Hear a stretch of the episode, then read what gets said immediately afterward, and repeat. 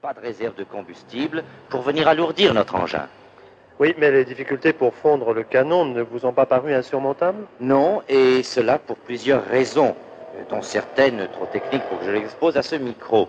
Mais de toute façon, sachez que l'on a déjà construit de très gros canons, et par ailleurs, il suffit que le canon tienne le choc au départ de l'obus ce soir, et peu importe s'il ne peut servir. Oui, toutes ces précisions sont fort bonnes. Maintenant, je crois qu'il y a ici quelqu'un qui a parié que tout cela ne se ferait pas.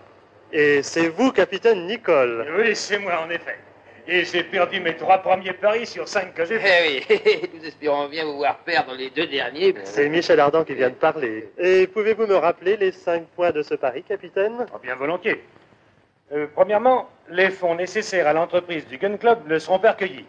1000 dollars. Perdu.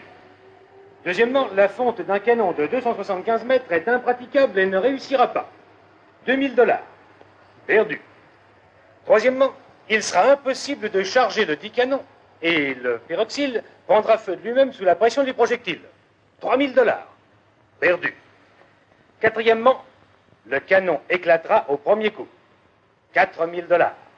Cinquièmement, le boulet ne dépassera pas 10 000 mètres et retombera quelques secondes après avoir été lancé. 5000 dollars. Total 15 000 dollars. 15 000 dollars, bigre. Souhaitons, capitaine Nicole, que vous perdiez les deux derniers paris comme les trois premiers. Maintenant, monsieur le président, je voudrais que vous nous rappeliez comment s'est joint à vous Michel Ardan que voici. Bien, il est peut-être plus simple de laisser l'intéressé s'expliquer lui-même. Euh, ma foi, c'est fort simple. Vous savez, les nouvelles vont vite entre votre jeune Amérique et notre vieille Europe. Euh, J'ai appris l'initiative du président Barbitane euh, presque en même temps que les membres les plus éloignés du Gun Club. J'étais libre. C'est donc pris d'Atlanta et me voilà. Et pourquoi avez-vous fait modifier la forme du projectile? Euh, simplement pour éviter de tourner comme écureuil pendant tout le voyage. Savez-vous que tout ça est simplement admirable et que le monde entier vous salue? Non, non, non, non, non, non, je vous en prie, je trouve l'occasion d'aller faire un tour sur la Lune, j'en profite, et voilà tout. Après tout, il me semble que cela ne mérite pas tant de, de discussion. Eh bien, bravo monsieur. Maintenant, messieurs, avant de vous quitter, avant de vous laisser partir pour ce long voyage, je voudrais visiter cet obus qui va être pendant de si longs jours votre prison aérienne.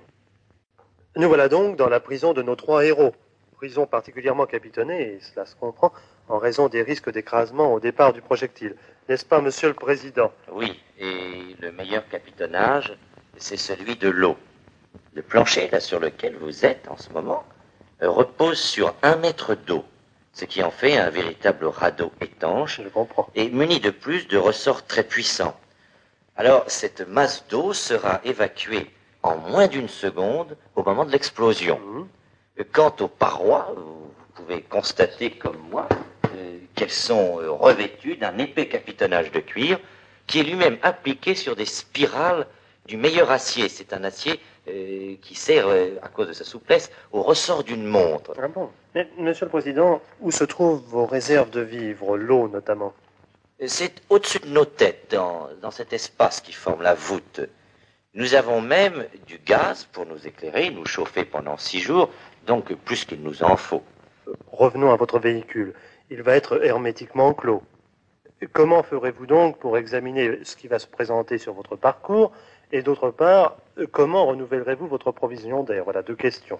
Eh bien, tout d'abord, euh, pour voir, pour, pour la vue, euh, nous avons aménagé quatre ouvertures dans les parois du véhicule. Oui. Euh, Deux hublots sur les côtés, un à la base et un au sommet. Et pour l'air maintenant Pour l'air, hein, le problème était évidemment ardu.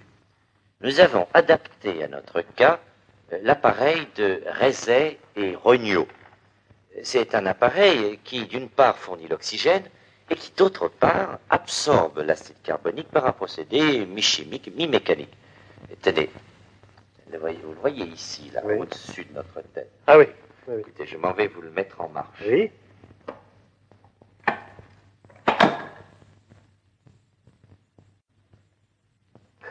De plus en plus, je reste confondu devant l'organisation précise et parfaite de cet extraordinaire voyage.